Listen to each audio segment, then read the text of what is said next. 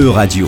la chronique de l'Observatoire du Green Deal de l'Université Paris-Saclay. Bonjour, je suis Tania Rachaud, je fais partie de l'Observatoire du Green Deal de l'Université Paris-Saclay, je suis chercheuse en droit européen. En janvier 2024, Fouk Vienne Nguyen publie une étude appelée Pacte vert vers une pause réglementaire européenne sur le site de l'Institut Jacques Delors. Il s'intéresse à cette idée de faire une pause dans l'adoption des normes dans le cadre du Green Deal sur un appel du président français Emmanuel Macron à un moment où les agriculteurs français contestent leurs conditions professionnelles.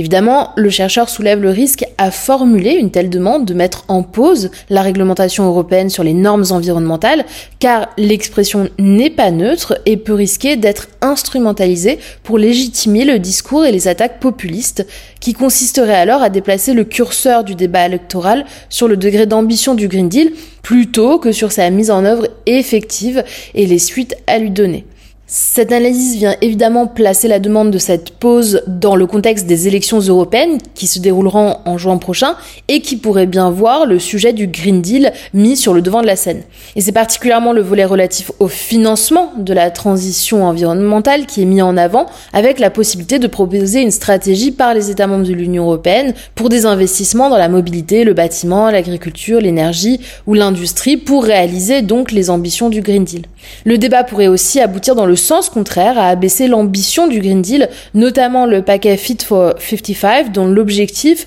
est de réduire les émissions de l'Union européenne d'au moins 55% d'ici à 2030. Le chercheur s'inquiète d'un recul des ambitions climatiques de l'Union européenne en cas d'absence d'investissement financier. Il est intéressant de relever que l'analyse pointe donc cette ambivalence dont fait preuve la France, parfois ambitieuse au niveau européen, parfois essaie de, au contraire de se soustraire au degré d'ambition pourtant défendu au préalable, à l'image des récentes discussions entourant la directive énergie renouvelable, qui a d'ailleurs fait l'objet d'une chronique.